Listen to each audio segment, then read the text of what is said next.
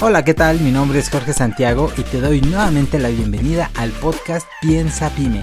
Este es un podcast para emprendedores donde vas a encontrar herramientas necesarias para dar el salto a ser un dueño de negocio. Y si ya eres un dueño de negocio, entonces que puedas encontrar el tiempo y el dinero para hacer lo que más amas, con quien más amas, siempre y cuando obviamente pues tu negocio trabaje por ti.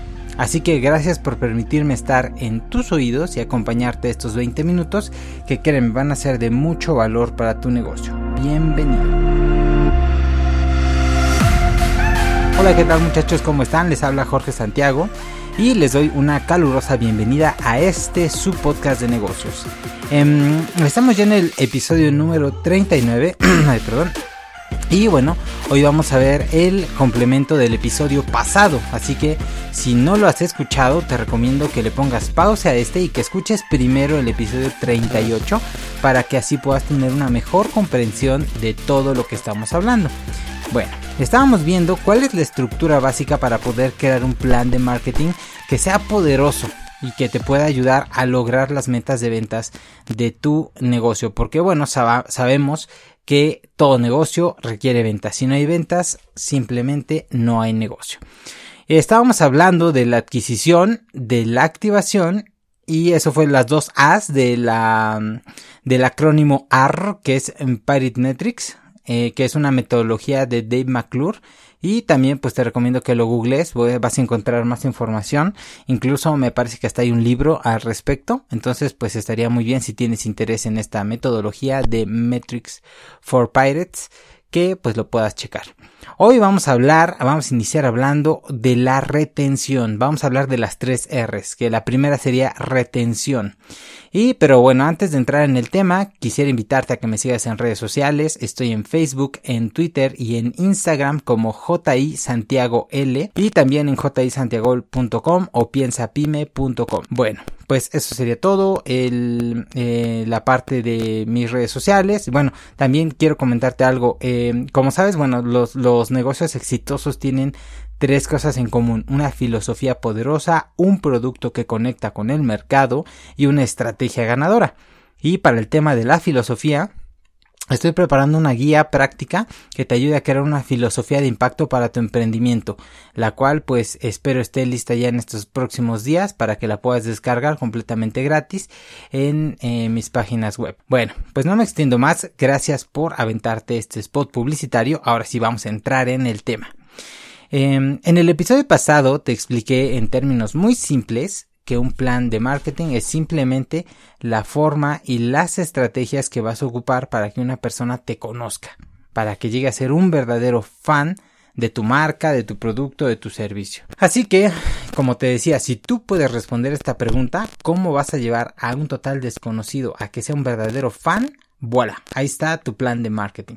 Bien, pues vamos a iniciar hablando de la retención, como te decía, que sería la tercera parte de tu embudo de ventas. La retención es lo que los expertos también llaman la tasa de recurrencia, es decir, qué tan frecuentemente te compran tus clientes, si es que vuelven a comprarte, claro está. Ok, en la parte de la retención existe una métrica muy poderosa que se llama Lifetime Value, que es el LTV. Esta métrica es muy conocida sobre todo en negocios digitales, pero bueno, para negocios tradicionales no es tan común, aunque es importante. Y de hecho, muchos, muchas grandes empresas como Starbucks eh, tienen una métrica de estas y la miden. Eh, esta métrica, Lifetime Value, se refiere al valor de un cliente a lo largo del tiempo. Y es súper, súper importante porque te va a decir cuánto es lo que te va a dejar de ganancia un cliente a lo largo de su vida activa como cliente, porque hay que mm, productos o servicios que aunque el cliente no se muere literal, o sea, sigue viviendo, eh, ya no va a ser cliente más tuyo. Por ejemplo, sobre todo los que son por etapas o temporadas. Por ejemplo, los productos para bebés. En algún momento ese bebé va a crecer y aunque tú tengas los mejores pañales, pues ya no los van a ocupar, ¿no? Eh, es básicamente el ejemplo que, más, más yo creo que claro para poder ejemplificar esta parte. Entonces, eh, esta métrica pues varía de negocio a negocio, Pero te voy a poner un, ejemplo un poco más claro. Vamos a ver. Supongamos que tienes una cafetería como esta de Starbucks, te decía, en donde la ganancia sobre un ticket promedio, el ticket promedio es cuánto compra un cliente más o menos en cada compra. O sea, promediándolo. Digamos que tu ganancia es de 5 dólares. Entonces, cada cliente, supongamos que de tú en tu marketing y demás, tienes que gastar 20 dólares para que te conozcan y para que los actives y te compren significa esto que las primeras cuatro compras, o sea, es decir, una vez que ya llegó, tiene que regresar cuatro veces. Las primeras cuatro veces simplemente es para cubrir el gasto de tu adquisición la adquisición y la activación, ¿de acuerdo? Entonces, si un cliente nada más, digamos, te compra cuatro ocasiones, pues sales tablas. Pero ¿qué pasa si un cliente compra tres veces o menos? Entonces, ahí sí tenemos un problema, porque entonces ahí le estás perdiendo dinero a cada cliente y solamente en caso de que llegues a lo o que logres más bien que te compre cinco veces o más entonces ahora sí ahí sí hay ganancia no digamos la, la quinta compra en adelante ya entonces tú empiezas a ver un margen de ganancia obviamente estamos hablando del margen ya eh, neto, ¿no? O sea, no, no el margen bruto, el margen neto de ganancia. Entonces, espero que con este ejemplo, pues más o menos me entiendas por qué es importante esto de las métricas.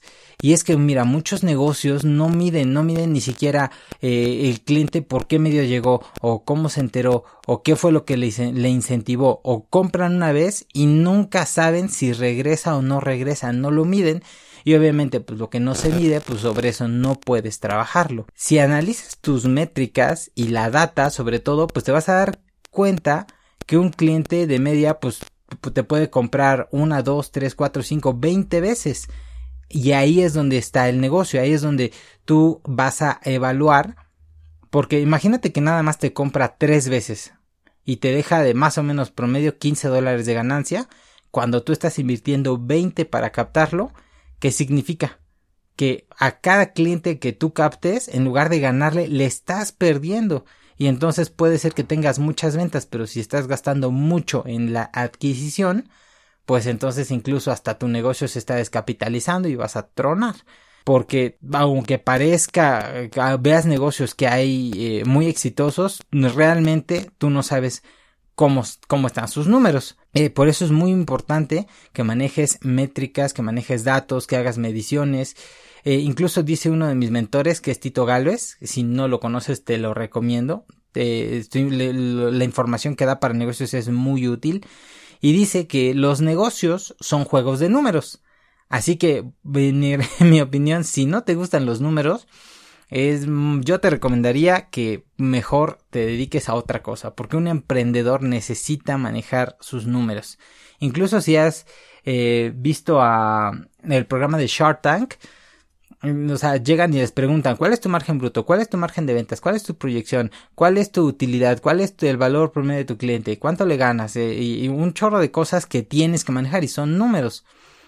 Entonces, bien, para mejorar esta tasa, lo que necesitas hacer es pensar cómo puedes hacer que tus clientes quieran regresar. Piénsalo, o sea, cada persona que llega y que te compra, ¿qué lo motivaría a que regrese? Alguien que hace esto muy bien, mira, eh, por ejemplo es NetShoes, no sé si conozcan la página, pero yo compro frecuentemente ahí, entonces cada vez que tú compras te dan un cupón de descuento para tu siguiente compra. Eso es una manera de poder generar una recurrencia y no es un cupón eterno, es un cupón de 30 días. Y si compras en esos 30 días te dan otro cupón y otro cupón y así te mantienen comprando constantemente. Entonces, por ejemplo, estos cupones de regalo son buenos. De hecho, cada, cada parte del de, embudo es todo un tema y podríamos dedicar incluso un montón, una serie completa a cada uno de, de, esta, de, estos, de estos cinco pasos. Pero bueno, lo que yo deseo más que nada es que tengas como que un panorama general y que tú puedas eh, aterrizar cómo es que te estás haciendo, cuál es tu estrategia actual y si te está funcionando. ¿Cómo lo vas a saber? Si mides. Midiendo vas a saber si te funciona o no te funciona. Si ves que no te está funcionando, pues lo que tienes que hacer es cambiarla, pero ya, urgentemente. Si tienes más interés en esto, mándame un mensaje y mira, con gusto le dedicamos más, más este tiempo a cada una de estas partes. Otra, otra parte para la retención no, no solamente son los cupones, son estas tarjetas de cliente frecuente o los puntos eh, que vas acumulando o los también hacen mucho en lo, las rifas, ¿no? Que en compras superiores a X cantidad te dan un boleto y cada determinado tiempo hacen una rifa. Todas esas son estrategias, hay un montón de estrategias que puedes ocupar para hacer que tus clientes regresen lo más que se pueda. Lo importante, te decía, no hay una fórmula mágica, lo importante es probar y medir, probar y medir. Bueno, pues la siguiente R, que sería el cuarto paso, es la R de revenues o ganancias en español. Aquí las estrategias eh, no están dedicadas a generar ganancias como tal, sino más bien cómo incrementar la ganancia que generamos por cliente.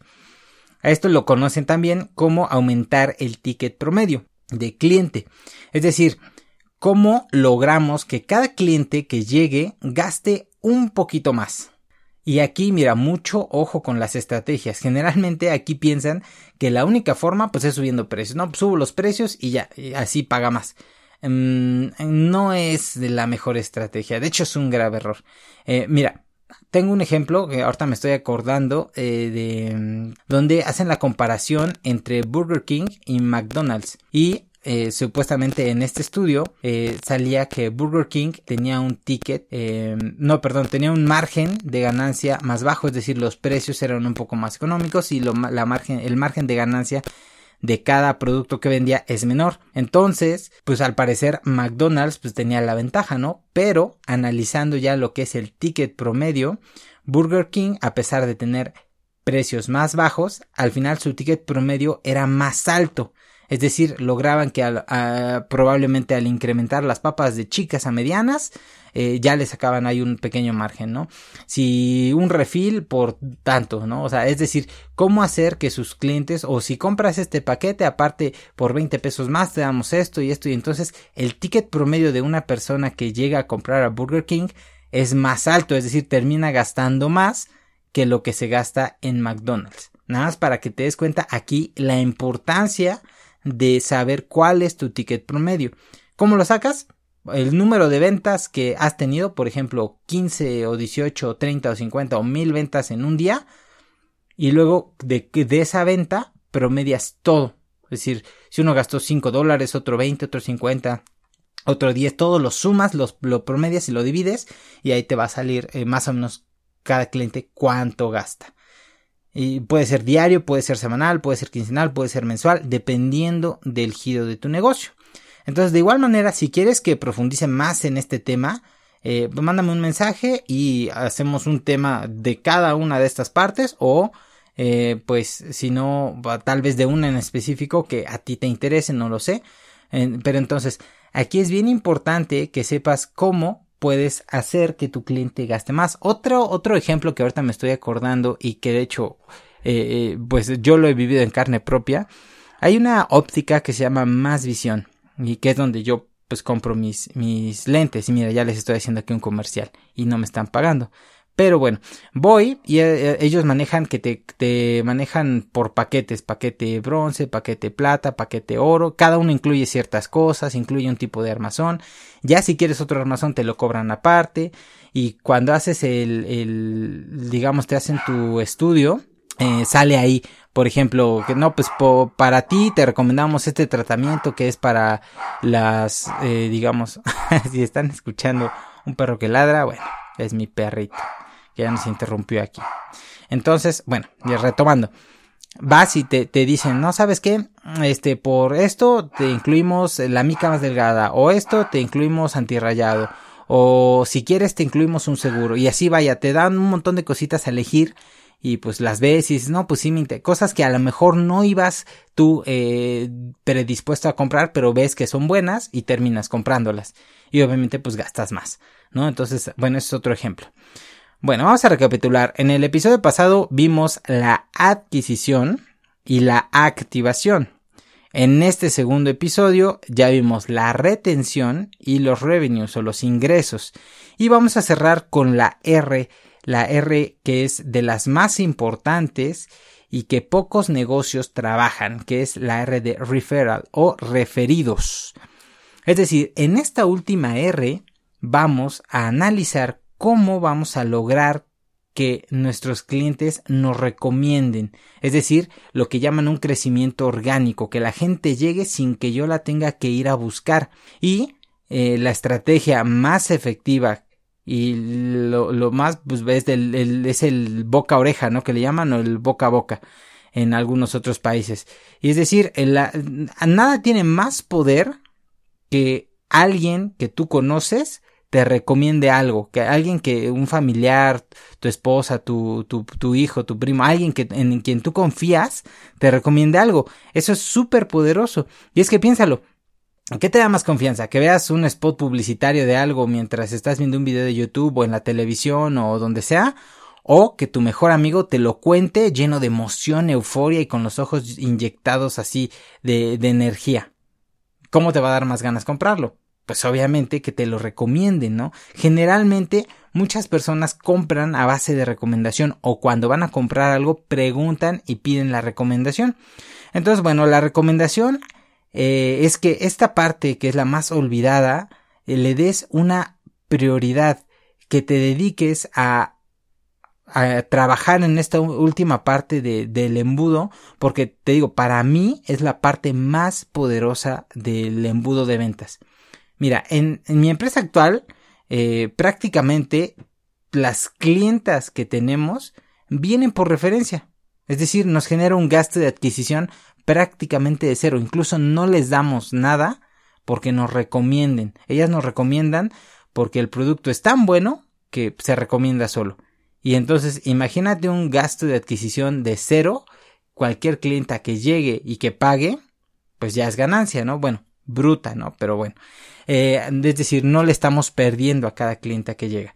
¿Y cómo logras esto? ¿Cómo logras que te recomienden, que tu producto se recomiende solo? Pues obviamente, y lo que te decía eh, al principio, eh, en base a tu filosofía y a tu producto, porque solamente convirtiendo tus clientes en verdaderos fans y dejándolos tan felices y tan satisfechos que vayan saliendo a correr, a contarle la experiencia a sus familiares, a sus amigos, a sus hijos. Y mira, con esto de, del más visión que te decía hace rato, a mí me, me gustó tanto su, su, mecánica, sus precios, o sea, todo que de ahí llevé a mi esposa y de ahí este llevé a otra persona, le recomendé a mi hermano y vaya, un montón de cosas, ¿no? Eh, yo les llevé fácil como cinco o seis clientes.